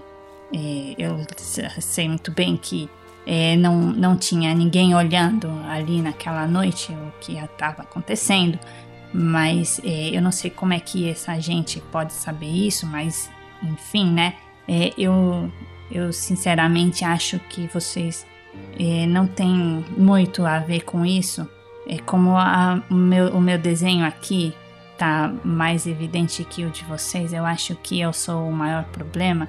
Eu acho que, na verdade, a gente deveria se separar então, porque é, se o problema de verdade sou eu, eu acho que vocês não têm que, que pagar por isso, entende? Eu acho que é mais seguro para vocês se vocês é, forem em frente e eu for é, depois separado. Tá, é, fica com vocês aqui esse, Vana. esse frasco. E se eu, se eu conseguir depois chegar lá naquela biblioteca, aí eu dou um jeito também. Pelo menos vocês se salvam. Vana. O quê? O que você não tá entendendo é que nós já pagamos o preço. Não, não, moço, mas. ah, Se. se de repente, assim. É, é, se eles me encontrarem sozinha, eles acabam deixando vocês de lado, entende? Eu acho que não vai adiantar nada. Eu também. Mas bem, é. Candor. Fala. Ele se aproxima do ouvido dele. É. Lembra do Moacir, aquele ferreiro que a sua irmã gostava? É, lembro sim, aquele Moacir. Então. Aquele Moacir, filho da mãe. Então. Assassinaram ele e deixaram o corpo estirado em praça pública e a sua irmã viu. Por isso que ela está desse jeito. Mas também não foi isso que eu desejei pra ele. Homem. É, eu acho bom a gente dar uma descansada e e esperar a Loreta se recompor um pouco. É, talvez você tenha razão. Que coisa, hein? Maninha, como é que você tá? A gente precisa entrar naquela biblioteca. Tá, mas e você foi procurar aquele moço, achou? Ele só falou que o. O que o Cedric já falou. Que tudo isso é culpa nossa. Que duas cidades inteiras pagaram o preço dessa caçada pela gente. E agora a gente só tem que terminar isso. A gente Tá. precisa ir pra biblioteca. A gente tá. A Havana tá errada. A gente tá junto nisso. A gente tomou aquele veneno. E vamos todos morrer de qualquer forma se a gente não entrar logo naquela porcaria daquela biblioteca. E mais uma coisa. É. Eu esqueci de falar que é o ministro da guerra que está por trás de tudo isso. Ah, desgraçado. Mas eu tenho uma pergunta assim, é só por curiosidade. Vocês perguntaram pra ele como é que a gente podia entrar na biblioteca? Não, não deu tempo. Como não deu tempo? Eles teve que sair correndo? Aí ele, ele, ele dá, tipo, um, um, um olhar de compreensão pro Bruno. Foi quando ele falou que. né? Aquela pessoa faleceu. Ah, tá. Então a gente tem que voltar lá pra falar com ele. Acho uma boa. Vana, você não queria se arriscar? Agora é a hora. Pega esse manto aqui e bota na cabeça. Quero meu chapéu de guaxinim. Ah, não, sai daqui, obrigada. Então vamos. Vamos lá. É, eu queria. Eu queria mesmo fazer a. A magia de ilusão na gente. Quanto tempo essa magia dura? Só que tem um porém legal. Essa magia dura uns minutos, acho que 30 mais ou menos. Só que tem um negócio, Vana. É, se antes a magia já era proibida e era uma heresia, agora deve estar ainda pior. Uhum. Boa, boa sorte encontrando um lugar pra fazer essa magia. Talvez um lugar escondido, quem sabe dentro de uma torre, possa ser um bom lugar pra conjurar essa magia. Mas mais uma vez, 30 minutos. Pra chegar no, no centro lá, o Stan acabou de falar, leva 40. É, não adianta, né? A torre, a, a torre na verdade, fica não fica muito longe. A Vanna correu por o quê? Menos de 5 minutos e o Cydric foi caçando ela. Loreta. A, a Loreta foi correndo, sei lá, 5 minutos e o Cydric foi atrás dela. Uhum. Não demorou muito pra vocês chegarem. Tá, deixa pra depois então. A Loreta só tá sendo guiada. Não sei quem pegou na mão dela pra levar, porque. Todo mundo vai, aí a gente. Cadê a Loreta? Tá parada lá. E vocês foram caminhando pelo centro da cidade de Torbos. Vocês foram andando por aquelas vielas. Agora vocês estão mais silenciosos, tá? Todo mundo é, pesado emocionalmente. Vocês estão com a moral meio abalada. Vocês nem têm mais muita força pra fazer comentáriozinhos engraçados entre si. Vocês vão se aproximando da torre, chegam perto da porta e Cydrak mais uma vez toma a iniciativa e usa a argola pra bater na porta. Depois de apenas 5 segundos, a porta de madeira pesada se abre pra dentro. E o cara, o mesmo cara, o Ulisses, faz sinal pra vocês entrarem, dizendo: Shh. Vocês todos entram, vocês se espalham nos vários banquinhos que tem espalhados ali por dentro. Ele pega alguns copos, começa a servir uh, uma espécie de cerveja de bem má qualidade nesses copos de madeira e dá um para cada um de vocês. Eu posso ignorar e subir as escadas? Claro, é. Seu personagem tem pernas, né? Sim, não, é que ela tá, tá silenciosa, ela tá totalmente diferente. O, o Ulisses vai me impedir de subir as escadas, ela começa a subir. É, você vai subindo as escadas, o Ulisses olha pra Loreta, ele fala alguma coisa, ele abre a boca, é, ele, ele ergue o dedo, mas depois de alguns segundos ele pensa duas vezes, sabe-se lá no que, e continua servindo a bebida para vocês. E Loreta, você sobe as escadas de madeira, agora meio destruída, meio tensa, e vai caminhando lá para cima. Você vai até o topo? Eu vou até o topo, mas conversa com eles que depois eu quero usar a luneta. Beleza. Uh, e você vai andando até o topo dessa torre, Loreta. Suas narinas estão impregnadas, tomadas pelo cheiro de titica de ave. Tem várias pombas agora que você está subindo a torre. Muitas pombas passam por você, descendo e subindo. E você chega no topo da torre. E lá no topo você vê o Corcunda, é, Roberval, ele tá suturando alguma coisa, algum ferimento de, de uma pombinha branca. Ele olha para vocês e.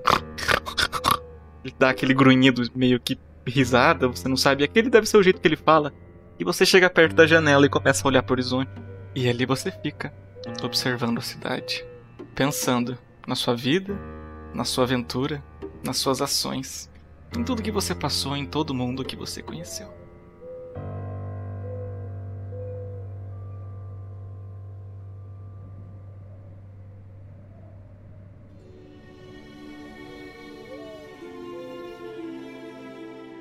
No pé da torre, seu Ulisses terminou de servir a cerveja para vocês.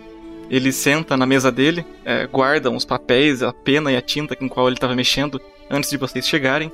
Ah, moço, tá, uh, obrigada, mas eu acho que eu não vou querer beber não, porque eu já tô meio tonta, sabe? Entendo, entendo. Algum motivo especial pra estar tonta? Se bem que vocês devem ter passado por coisas que eu mal posso imaginar. É, sim, por veneno, como por exemplo. Vocês foram envenenados? É, pois é. Por quem? Que tipo de veneno? É, seu Ulisses, uma pergunta, desculpe interromper.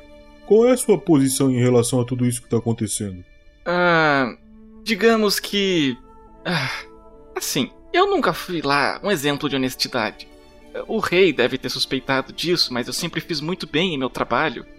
Na verdade, essa torre eh, costumava ter 18 funcionários e hoje, depois de uns, uns anos, eles perceberam que só eu e o Roberval conseguíamos dar conta de tudo. O rei tinha um certo apreço por mim e parece que o ministro da guerra apenas me achou útil. Na verdade, eu espero. Caso contrário, se ele não for com a minha cara, pode sair eu naquela forca amanhã ou naquela guilhotina ou empalado. Depende do humor dele. Entendo. Por que a pergunta? É porque, bem, nós, o senhor sabe o que nós fomos fazer fora daqui, certo? Sim, sim, vocês foram destruir uma fazer alguma coisa com alguma espécie de assentamento bárbaro, não? É, o senhor tem ideia da quantidade de bárbaros, entre aspas, que existe fora daqui? Hum. Eu chutaria. dois, três mil. Tem muita gente. Tem muitos. Hã? Eles são muitos, são organizados, tem várias raças. É o quê? É. Várias raças? Exatamente como eu tô falando pro senhor. Eles nos mandaram pra uma vila para fazer uma chacina. Tinha até crianças lá. Hã? Crianças? Isso. Crianças, tipo, gente? É. Não, não era gente, era de outra raça. Acho que eram orcs que se chama. Você tá me falando que a historinha que eu ouvia quando eu tinha 3 anos de idade era verdade. Que orcs realmente existem. E que eles lutavam com os heróis humanos. Exatamente. Nós, inclusive, tivemos que lutar contra um ogro gigante. Meu, meu Deus. É, você sabe que tá pedindo para acreditar em muita coisa aqui agora, é, não? Não sei. Se o senhor é contra isso que aconteceu, nós precisamos lhe pedir um favor. Nós precisamos com muita urgência entrar na biblioteca do castelo. Hum, isso é complicado, isso é difícil. Uh, o ministro da guerra deixou acesso ainda mais restrito depois. depois que tudo aconteceu.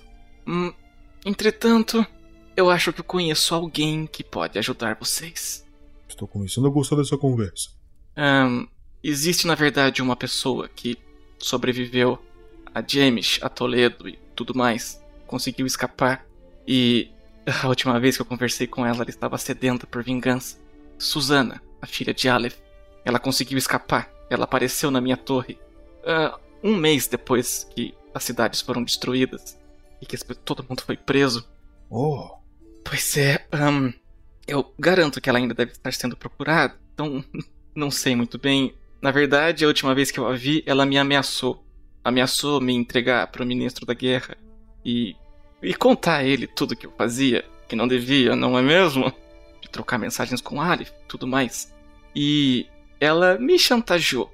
Eu fui obrigado a conseguir um emprego na, na parte de menor escalão para ela dentro do palácio. Eu tenho certeza absoluta de que ela vai tentando, se já não tentou e acabou morta, assassinar o ministro da guerra.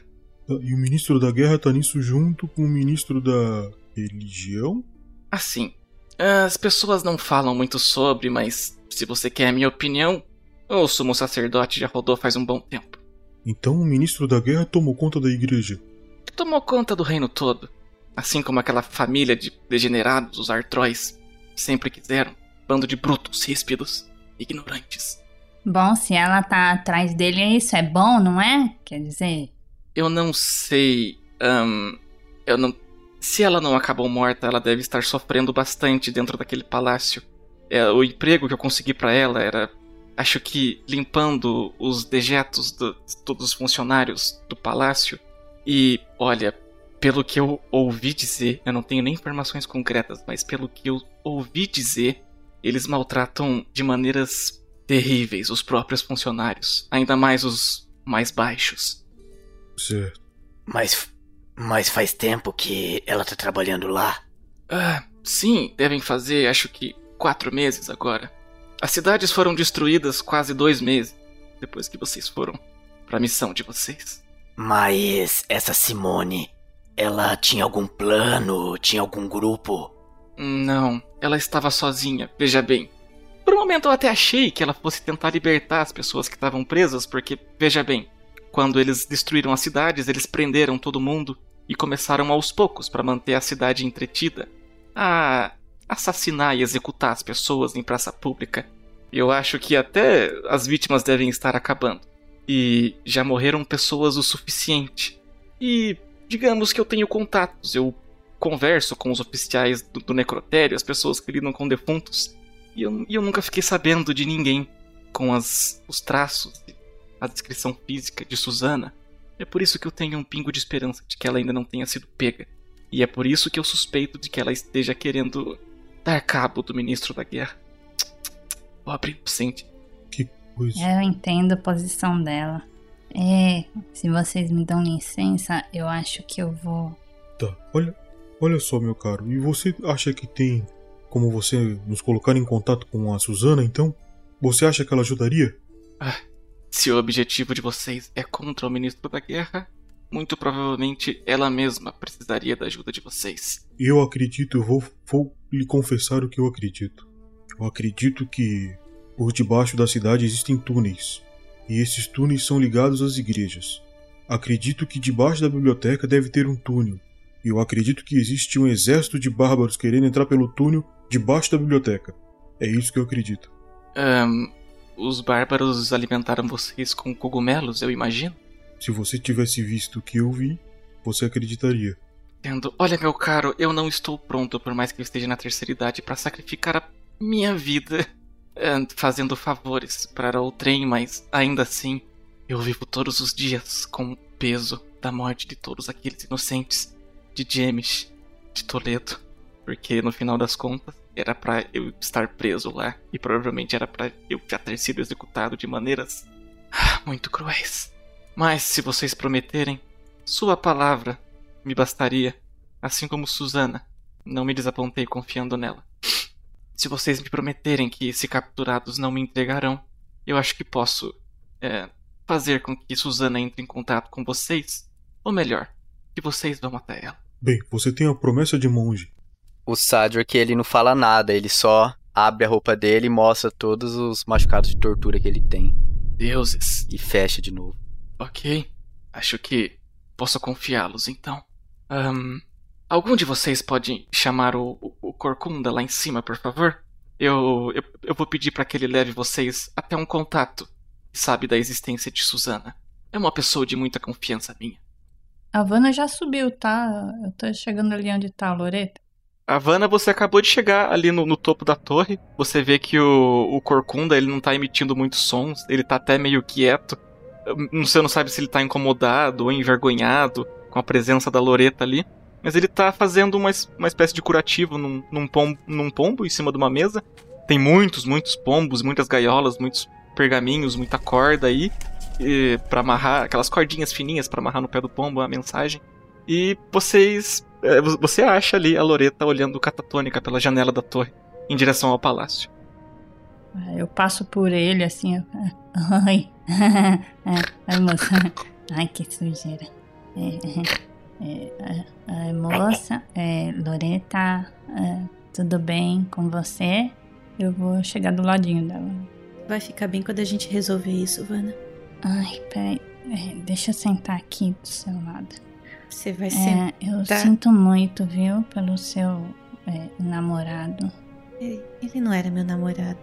Eu olho a Vanna sentando assim na, nas titicas. acho estranho, porque ela não é disso, né? Mas tudo bem. ah, ela tava junto com os mendigos lá fora. Eu quero aproveitar então agora para usar a luneta, para olhar palácio, jardins. Eu acho que dali de cima eu tenho uma visão legal. Ali você tem a Uninho de Sniper, a visão oh, estratégica. Yeah. Você começa a ver a cidade e tal, o, o palácio começa a ajustar a luneta, passa vários momentos ali em silêncio ao lado da Vanna e você começa a analisar o palácio é, em si. Você vê que os muros de baixo ainda estão muito cercados por soldados, aqueles soldados de armadura escura agora, com aquele novo símbolo que tem o sol, o pentagrama e o olho, tudo um em cima do outro no peito. Você vê que eles estão espalhados, sim, todos em guarda. É, e diferente dos, dos guardas reais que ficavam nesse, nessa posição, ocupando esse cargo antes, os guardas reais antes conversavam entre si, é, ficavam descontraídos, encostavam no muro, esses não. Eles ficam em guarda, em, é, fazendo pose de guarda o tempo todo. Sim, é, duros, enrijecidos, com, com a mão na espada e preparados para sacar a espada a qualquer momento. Você começa a olhar os pomares, diferente de antes você não vê nobres, com vestes ricas e armas reluzentes, andando pelos pomares. Você vê por dentro das janelas também, parece que está tudo muito vazio. A única coisa, o trânsito mesmo que você consegue detectar por, é, por dentre as janelas que você está olhando e saindo e entrando do palácio são serviçais. É, serviçais com vestes de, de, de plebeus, e, só que os que estão entrando e saindo do palácio estão com as roupas muito sujas, assim, mal cuidadas, poídas. É, são pessoas muito humildes mesmo, tem dificuldade na vida. Você vê que é, chega perto dos mendigos que estão rente ao muro, as pessoas que você imagina que seriam serviçais que saem e entram ocasionalmente do palácio. E quando você olha por. você vê pessoas por dentre essas, essas janelas aí, você vê que são homens e mulheres, mas com uma espécie de uniforme. Com uma, com uma roupinha uniformizada, é, branca, preta e com alguns adornos assim. E eles ficam arrumando, colocando uma coisa aqui e ali, limpando. Você vê que os que estão dentro do palácio usam um tipo de veste. Já os plebeus que entram e saem pelo portão do palácio, eles estão com as roupas de civis mesmo. E como que os guardas se comportam quando os plebeus entram e saem? Eles ficam rígidos, cara. Eles parecem estátuas praticamente. Então, teoricamente, na cabeça da Loreta, qualquer plebeu consegue entrar ali se, se fizer uma posturinha de serviçal. De, de que trabalhe no, no, no castelo? Uhum. É, eles não estão sendo questionados nem parados tanto no portão externo quanto ali na, na porta do palácio. O que acontece ali no salão principal você não sabe. Ok. Então, moça, é, é assim, eu queria só dizer que quando eu comecei a andar com vocês, sabe, eu não tinha ideia do que tinha acontecido antes, eu não sabia a dimensão do meu problema. Se eu soubesse, talvez eu não tivesse me juntado. Eu não queria, sabe, trazer problema para vocês e nem para mais ninguém. Mas sabe como as coisas acontecem na vida da gente por outros motivos e é, a gente a, acaba simplesmente fazendo coisas que não é do nosso feitio, sabe? Eu queria muito pedir desculpas por isso. Eu não, eu não tinha intenção. Eu, eu lamento muito ter prejudicado vocês, sabe? Eu gosto muito de vocês. Vocês, na verdade, são os únicos amigos que eu tenho. Então, é, eu, não, eu não queria ver vocês tristes e. É, é, é isso. É. Eu lamento muito pelo que aconteceu com seu é, amigo, seja lá o que ele for. Eu sei que você gostava muito dele. Então. Obrigada, Vanna. Bom, a gente tá nisso junto e a gente vai até o final junto agora. É. Eu vou, vou até a mesa do. É, é Rodolfo o nome dele? Roberval. Roberval. O Corcunda. O Corcunda. Eu vejo se eu consigo ajudar ele a, a terminar de, de fazer o curativo na pomba para descer todo mundo. Ele fica meio acanhado assim, mas depois que você mostra que você quer ajudar, ele, ele faz uns grunhidos e, e, e oferece uma. Tipo, ele, ele aponta para várias talas pequenininhas Uhum. que estão feitas com, com pedacinhos de madeira e barbante de um lado da mesa. E ele oferece para você vários pedacinhos de pau e barbante. Você imagina que ele quer ajuda para fazer mais talas para as pombinhas. É, eu ajudo ele no que ele precisar ali, uns minutinhos só, porque a gente também tá contra o relógio, né? Bom, como eu fiquei aqui no vácuo, eu acho que eu vou descer então. Não, é, é- a ideia é descer todo mundo, porque o Roberval tem que descer também. Você, é, vo- você começa a descer, Vanna, ao som do. do, do É. Roberval. Ela vai, ela vai É. levantar, ela põe a mão no chão assim. e fala, Ai, que nojo, eu apertei uma titica de pombo aqui. Credo. Ai, tá fedendo aqui, eu vou descer. Passa uma pomba pela sua cabeça pru, pru, e caga um pouquinho no seu ombro. E quando você começa a Ah. descer a escada, vocês ouvem um. Roberval! Na hora ele já. E sai correndo, passa por você, dá um trombão em você sem querer. Ai! Canhota titica de galinha. Ele desce a escada correndo e Candor e Cedric estavam ali conversando com o Ulisses. O Corcunda chega ali embaixo. ele- O, o Ulisses fala, é, se levanta, chega perto do, Corcunda e fala: Tenha muito cuidado. Preciso que você seja mais discreto do que nunca, Roberval. Traga até aqui Adriano. Ele. Ele ajudará esses- essas pobres almas. Não se demore. E o tempo vai passando. A Vanna termina de descer a escada, ela chega no pé da torre. Ali no pé da torre, é, vocês, vocês ficam ali conversando mais um pouco. Eventualmente, a Loreta acaba de fazer o tanto de talas que ela acha que, que ela conseguiu ali com ah, os bracinhos de madeira e os barbantes. Afinal de contas, o Roberval se, se demorou um pouquinho. Ah, eventualmente, a Loreta desce a escada e se junta a vocês três. Quatro, porque tem o NPC. Depois de quase meia hora, ah, vocês ouvem uma duas batidas na porta, com aquela argola pesada.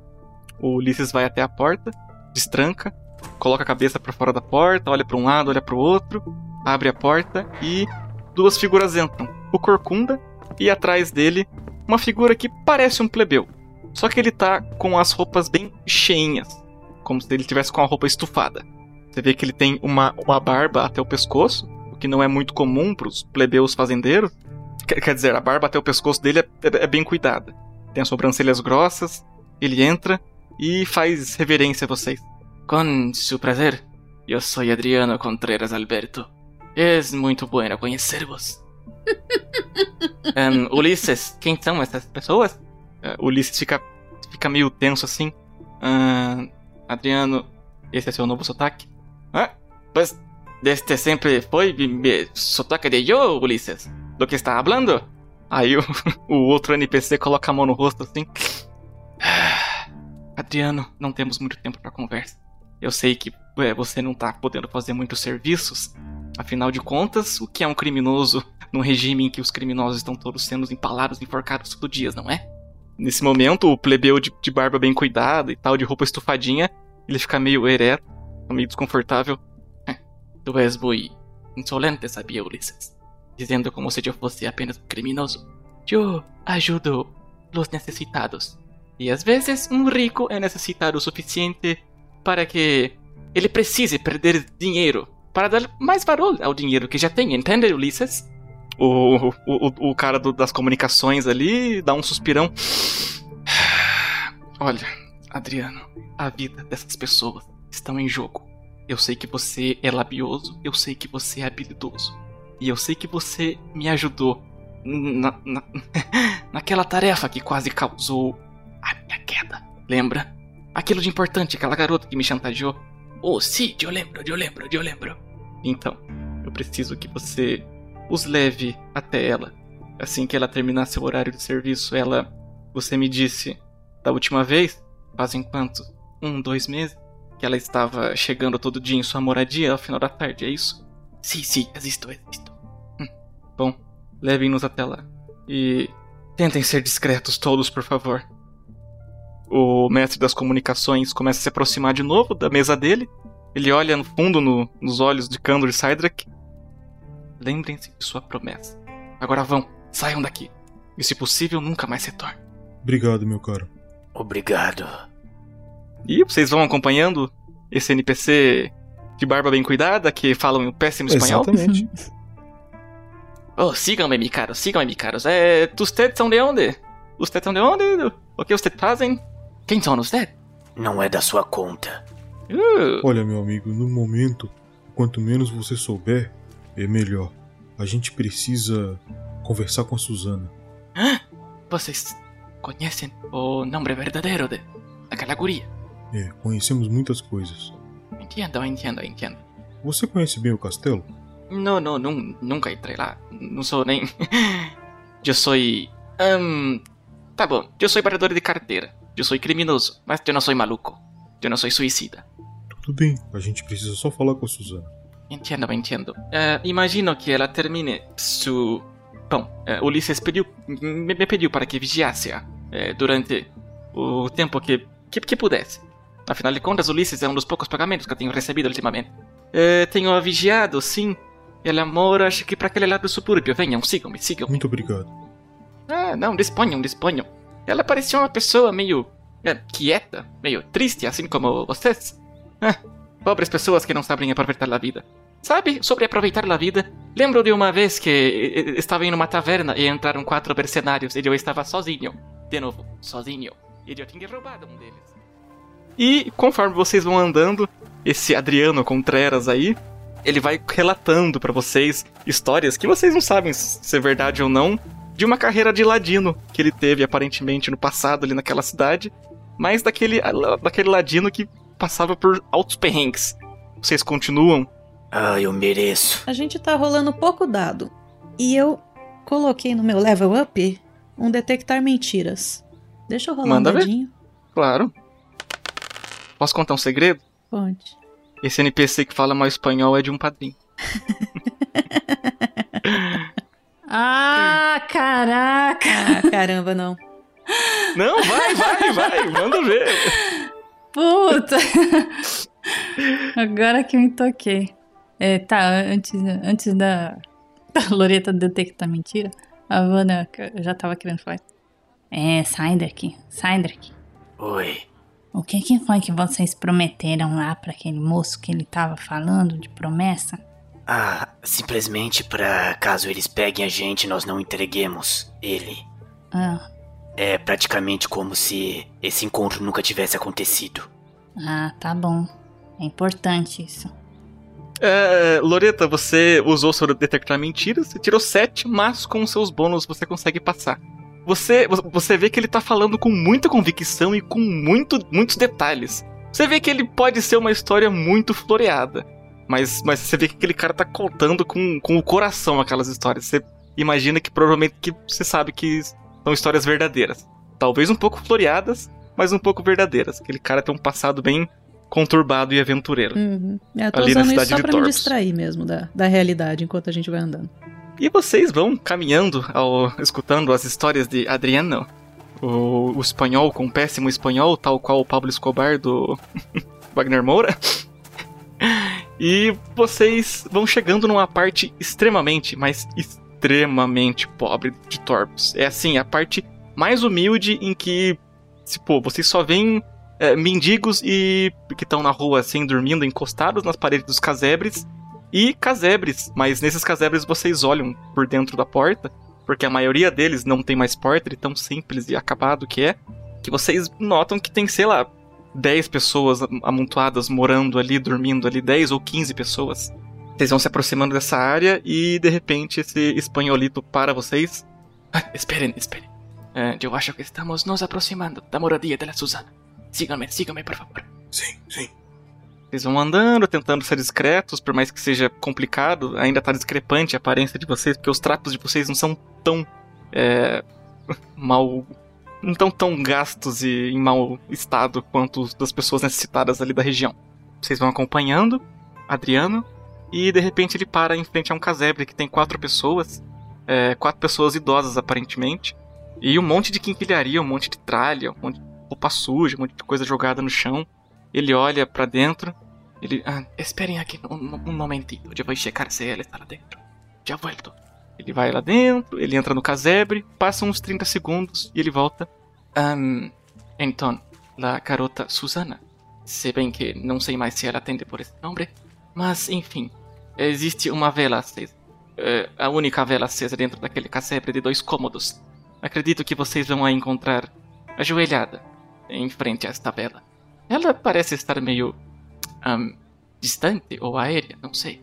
Mas, bem, desejo-lhes boa suerte. Adriana Contreras Alberto, foi um prazer conhecer-lhes. Arriba, avante, ativa.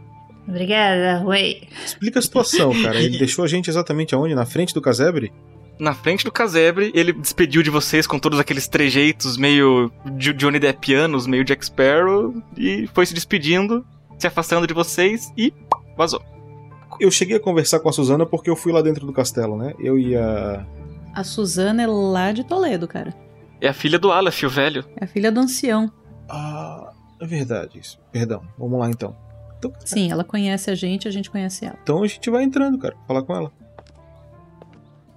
Vocês vão entrando, é, procurando Susana, aquela figura simpática, feminina, sorridente, ainda que forte, com a presença de espírito. É, vocês vão procurando aquela figura ali dentro do casebre, vocês veem uma idosa, duas idosas. Vocês veem que tem quatro idosas ali no cômodo principal, com aquelas quinquilharias, aquelas coisas velhas. As idosas estão dormindo, deitadas, outra tá pensando na vida olhando pro teto, nem quase mal repara na presença de vocês. E vocês vão até o cômodo do lado ali e é, encontram um cômodo praticamente vazio. Tem só um pratinho de, de metal, muito enferrujado, e uma vela acesa nele. Ao lado dele vocês veem uma pessoa encostada, cabisbaixa, é, com a cabeça encostada na parede. A pessoa tá ajoelhada. Ela tá com as vestes bem, bem puídas, assim, bem é, mal cuidadas, que nem de todas as pessoas desse bairro aí. Só que vocês notam que essa pessoa tá careca, sem os cabelos. Ela ouve o som de pessoas entrando no cômodo, se vira para trás e vocês veem o rosto de Susana, só que completamente diferente. Ela tá com a cara usada. Ela tá visivelmente com o espírito destruído. Ela tá com olheiras que chegam, sei lá, ocupam praticamente. As olheiras dela têm olheiras. Nossa. Eu me identifico tanto com isso. E vocês veem que ela tá com os olhos arregaladíssimos. Ela tá, assim, quase boquiaberta. Ela tá com uma frestinha da boca aberta só. E uma cara de assustada, assustada olhando para vocês. A Loreta se aproxima silenciosamente. E se a Suzana permitir, ela vai abraçar a Suzana. Suzana abraça você de volta, Loreta. E você vê que ela tá ofegante. Ela aperta os dedos contra suas costas. Vê que ela tá bem emocionada de ver você. Eu sinto muito pelo seu pai, Suzana. Ela só acena com a cabeça. Eu dou um abraço mais forte nela e, e solto e dou um passo atrás. Ela praticamente, ela quase começa a chorar, ela fica com os olhos marejados e tal, mas volta à pose e se levanta. Fica olhando para vocês frente a frente. É um reflexo, né? Loreta e a Suzana refletindo o sofrimento. Ela olha para vocês e ela balança os braços, assim, como se perguntando o que vocês estão fazendo ali. Então, Suzana, o... a gente veio para cá, lembra que a gente ia vir? O rei nos mandou numa missão e essa missão era fora do reino. E era pra gente dizimar um grupo de bárbaros é, que estavam fazendo terrorismo com as nossas tropas, mas quando nós chegamos lá, era uma cidade, tinha mulheres, crianças e existem vários deles de várias raças. É uma... E uh, Kandor relata pra Susana ali tudo o que tem acontecido, de bom e de ruim, em sua maioria de ruim. O que tem acontecido de catastrófico, de trágico ou não. Uh, em vários momentos ela, ela demonstrou raiva, ela ficou extasiada, emocionada com o que aconteceu. Em alguns momentos, nos, nos primeiros momentos, na verdade, você sentiu que ela estava com um, um, ódio no olhar em direção a vocês. Depois que você terminou de contar tudo isso, Kandor, ela fica em silêncio mais um bom tempo. Ela chega perto, da, perto de você, Kandor, e ela começa a fuçar na sua mochila. Você permite? Uhum. Ela encontra um potinho com tinta, um, uma pena. Ela, ela tira um pedaço de papel que ela tinha escondido dentro, dentro das calças. Ai, meu Deus. Ela estica ali no chão e começa a escrever. Um, ela fica uns dois minutos escrevendo, ela estende para você, Kandor, e você lê a mensagem que ela acabou de, de relatar ali. Uh, você lê. É, foi uma grande mensagem, na verdade, ela ficou quase cinco minutos escrevendo. Ela diz basicamente assim: Estou em busca de vingança, assim como vocês pela sobrevivência. Abdiquei de tudo o que eu tinha e o que eu não tinha para poder trabalhar nas partes mais privadas e seguras do palácio. Minha missão de vida é me aproximar do ministro da guerra e um dia assassinar aquele tirano e trazer justiça para todo mundo que eu já conheci. Não sei se posso ajudar vocês a salvar as próprias vidas, mas sim, eu posso tentar ajudá-los a colocar vocês para dentro do palácio. Aparentemente nossos interesses são são em comum. Ela estica o papel para você, Kandor. Depois que você lê tudo isso, ela dá um toquinho no seu ombro. Você levanta a cabeça, olha pro rosto dela. Ela abre a boca e aponta para a própria boca. E você vê que ela tá sem a língua. Ela tira mais um pedaço de papel, começa a escrever. Ela oferece para vocês. E segundo papel que ela entrega para você, Kandor, diz o seguinte: Não sei como posso lhes ajudar, só sei que posso colocar vocês para dentro do castelo. Se o que vocês procuram fazer terminar com a vida do ministro da guerra, acho que, enfim, poderei descansar em paz. Aí eu pego o papel, leio, faço um e mando pra Loreta, e aí da Loreta ela lê e manda pros outros. Aí ela faz. Eu ela manda falar. pra mim e eu. Eu achei, eu achei legal que a Shelly percebeu o que tinha acontecido já bem antes do. Na do- hora, na Ah, eu hora que, que você falou que ela fez com as mãos assim, o que vocês estão fazendo aqui sem falar nada, eu já pensei nisso. Garota sensível. Ah tá, porque perder a língua é bem light. Então, vocês estão todos ali, olhando fixamente para Susana. Está com uma cara de determinada. Ela pega um papelzinho, ela começa a ficar ofegante. Ela pega um papelzinho, escreve algumas coisas e entrega para vocês. Quem pega? Eu pego. Você pega o papel, começa a ler e tá escrito: é, Como estou tentando ganhar a confiança da elite o mais rápido possível, ahn, me incumbi de fazer um turno duplo no dia de hoje. Tenho que retornar para o castelo em aproximadamente uma hora. Se quiserem me acompanhar, essa é a hora.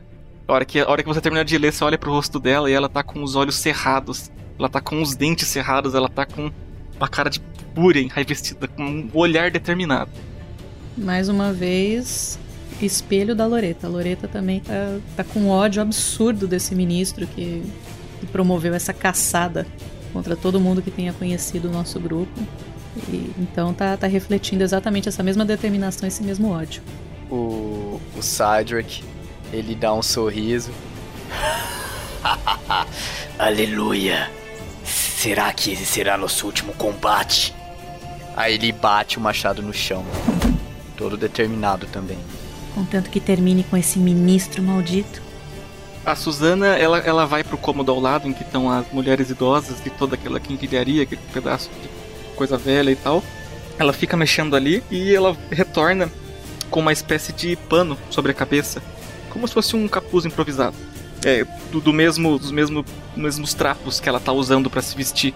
Por mais que o que vocês estão vestindo não seja muito requintado, o que ela tá vestindo é do nível de- do poder aquisitivo da- daquela região ali, que é bem humilde, bem pobrinho. E ela começa a trazer pra vocês daquele cômodo aos poucos mais trapos, que nem os que ela tá, os que ela tá usando.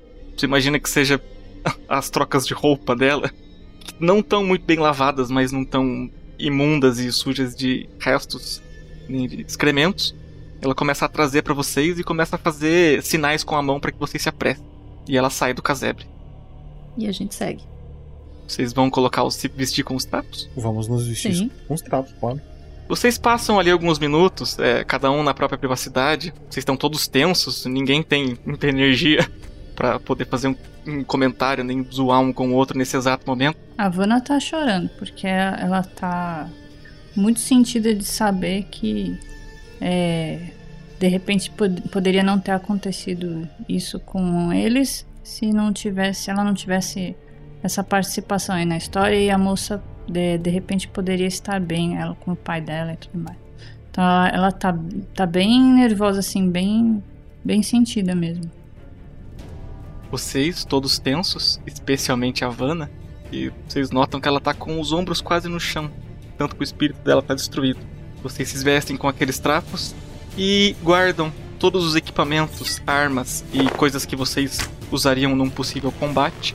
Vocês guardam dentro das próprias roupas. As suas mochilas vocês deixam ali amontoadas no cômodo em que a, a Suzana tem vivido. Eu quero levar meu chapéu de guaxinim.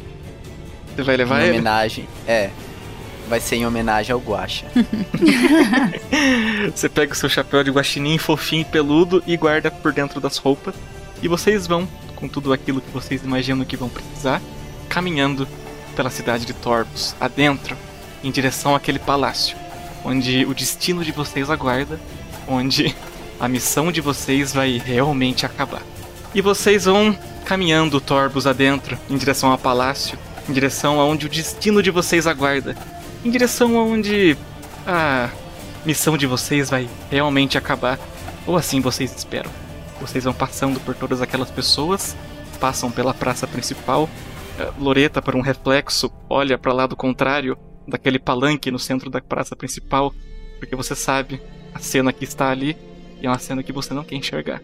E vocês estão lentamente se aproximando daqueles guardas, se aproximando dos portões daquele palácio. Os portões, na verdade, estão se aproximando do muro do palácio. E entre o muro tem aquele jardim bonito e lá dentro o palácio. A Susana faz sinal para vocês pararem bem discretamente. Ela espera alguns plebeus que estão vindo pro turno da noite com aquelas roupas puídas, terrivelmente cuidadas, que nem as dela e as que vocês estão usando agora. Passarem pelos guardas, passarem pela entrada do muro, e ela faz sinal para que vocês sigam. Vocês vão acompanhando Susana e de repente a gente fica por aqui.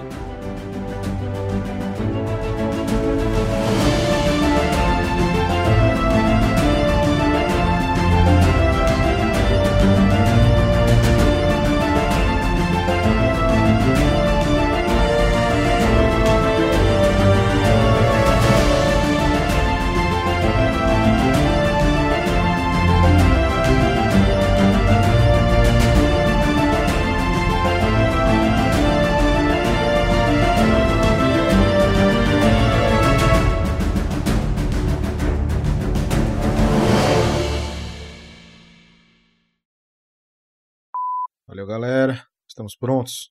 Estamos aí. Estamos aí. Que papo legal, que papo legal. Estão dizendo lá no pé que você tem um swing legal. Está tudo aí. Está tudo aí. Eu acho que é bom você começar a fazer a chamada, porque senão o negócio vai longe. Let's Yes. go. Beleza, galera? Aqui é o Bruno. Eu tô jogando com o Monge Kandor e. Essa foi a melhor de todas. ok! Essa foi foda. Ai. Eu ia falar assim: estou no deserto do Saara, nos lugares mais quentes e mortíferos do planeta. Eu sou Bear Grylls e vou enfrentar desafios radicais nos lugares mais perigosos da Terra. A Porra, prova de tudo. Meu Deus do céu. O cara decorou tudo. É... Pensei isso indo pro banheiro. É... Lúcio?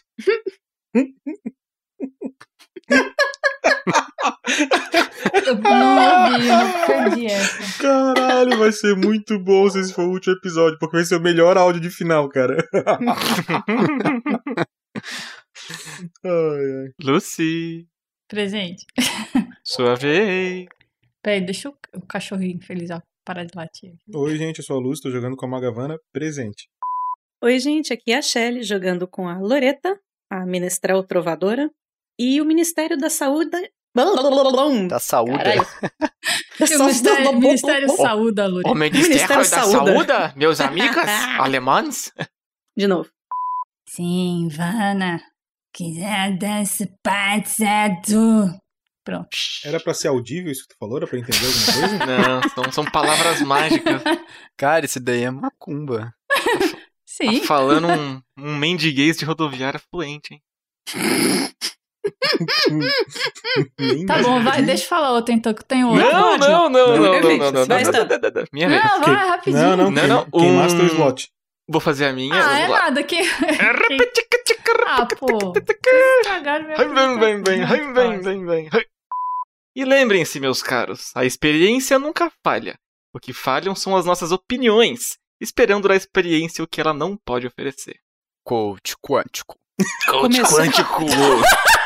Já começamos com o puzzle. Gente, vo- vocês têm que acertar o mindset de vocês espiritualmente com a.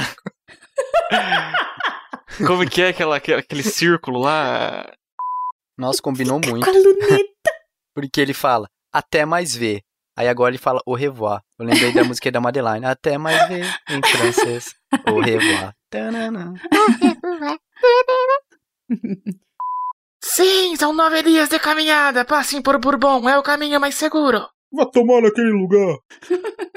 Vocês também. Arrivederci. Com meu peso eu vou chegar lá todo assado.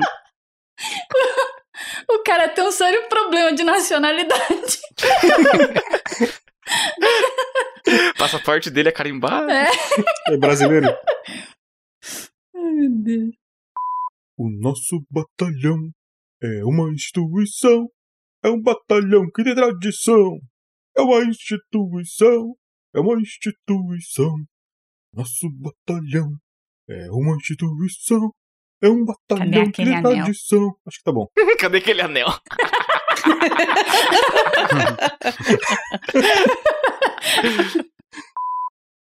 Pior que seria muito bom se o Kandor pergunta isso aí o Sider aqui. Como assim? Vocês não sabiam que era a igreja? Tá meio óbvio que é tudo em Se vocês tivessem perguntado, eu falava. Claro, da. do... Ah, a menos que vocês se encostem no, no muro da cidade com, e se cubram com trapos pra tentar se passar por mendigos, eu não consigo imaginar outra solução. Porra de cachorro. Vou, vou- vou falar o finalzinho. Pera. Pera, pera, pera, pera. Vou falar o finalzinho. Aí ele fala de novo. Porra de cachorro. Agora eu vou. Um, Dois, três e. Ah, assim, solução pra vocês ficarem ali perto da.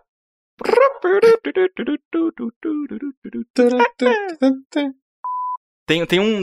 Ainda dentre aqueles plebeus que tem an- transitando pela cidade, tem, tem sim, tipo, um grupo de mendigos que tá encostado no muro, com os cachorros moribundo em volta. Eles estão ali perto de vocês. Boa ideia, cara. Agora pode Esse latir à vontade, de cachorro. Exatamente. Isso que eu ia falar. Canda, canda, olha, eles chegaram ali, chama eles. Vem, vem, vamos, vamos junto, Wanda. Vamos lá. Ai, tá bom. É, toma, moço, seu pão de volta. Vai se não comer. Ah, Pegaram eu dou o pão. uma mordida ali. Pão. Pão ruim da Pegou o pão e ficou fazendo carinho. Não, ela tá tão estranha que é a primeira vez que ela chama o Candor de Candor em vez de moço.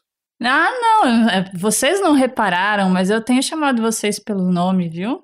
O Que Candor eu acho que foi a agora, primeira a- vez. Ah, não, não foi não, já faz uns episódios. Quando a Havana começou a recuperar a memória, ela começou a lembrar dos nomes. Ah, então a memória dela não é só a memória passada, é a memória recente também. É, Caralho, eu. Eu destruí a moral do meu grupo mesmo. tinha Não, pra vocês tinha, ver, tinha gente. personagem que era a luzinha do grupo que não tinha desanimado até agora. Nove dias caminhando e tocando violino. Não, gente, pra vocês verem, pro Sádio que tá falando que tem que fazer, tá feio. a É. coisa. Ai. Sensação de É. dever cumprido, nossa Obrigada senhora. por isso, mestre. Eu nem vou atrás do Horácio porque vai dar merda. Por isso que é bom criar um personagem sem sentimentos. Foda-se. Ai, não, eu tenho, eu tenho ah, o hábito de destruir é, emocionalmente os personagens, desculpe. É, Jo- Joguei muito Call of Cthulhu. Ahá! Até semana que vem, seus trouxas!